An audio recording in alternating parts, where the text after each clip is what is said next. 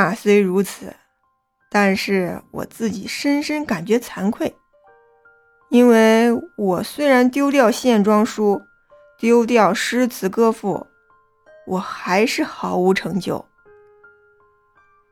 到了中学四年级的时候，忽然不安于校，当了什么学生会的代表，常常出去开会，对功课渐渐模糊了。到了考的时候，便在晚间偷着点蜡烛，拿出强记的本领来应付第三天的考试。校监某先生平素很器重我。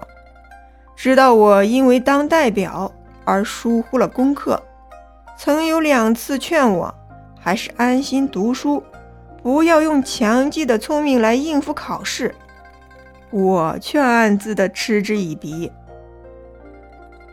进到大学以后，在头二年确实用了一点功，后来便又松懈了。到了要毕业的一年。民国十四、十五年，就加入了国民党，同时又参加学生会的活动。在这时，我的思想变得很厉害，根本看不起大学毕业文凭。出校以后，绝不过问发文凭的消息。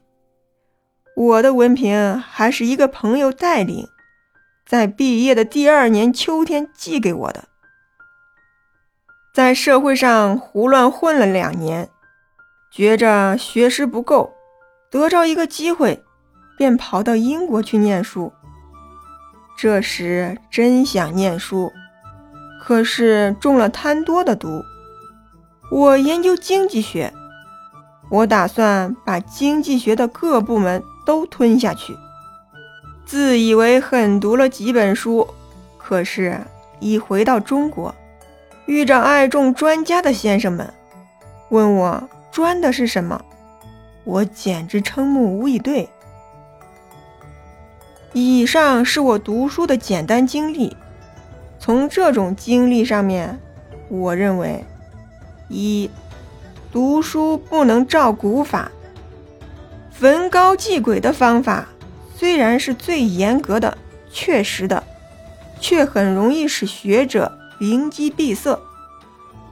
我虽然不能说我幼年所受的严格教育为无用，但我终以为是危险的。我相信，一个蠢材在那种教育方法之下，只有被弄得更蠢。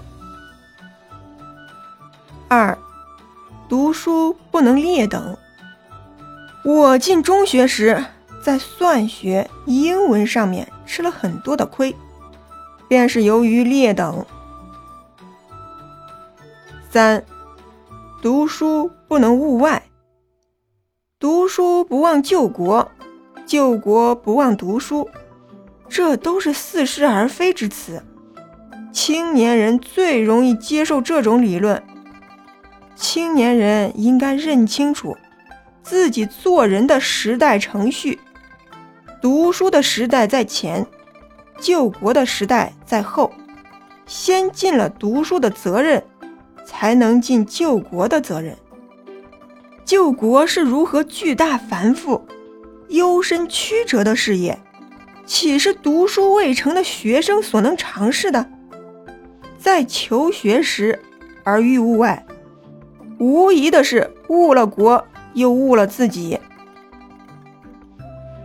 四，读书不能上强记，强记等于积水过田一样，来得快，去得也快，绝不能发生深厚的影响。所以，凡是强记以应考试的，一到考试完了，其所学的也完了。而且这一种办法，使得脑筋一时运用过度，失了持章的正轨。是极有害于脑力的。五，读书不可贪多。古人曾说过：“物广而荒”，这就是说贪多的毛病。研究的范围大，而都能融会贯通，这自然是再好不过的。可是，平常的人，不是有特殊天才和体力的人，体力和聪明都有限，还是缩小研究的范围好一些。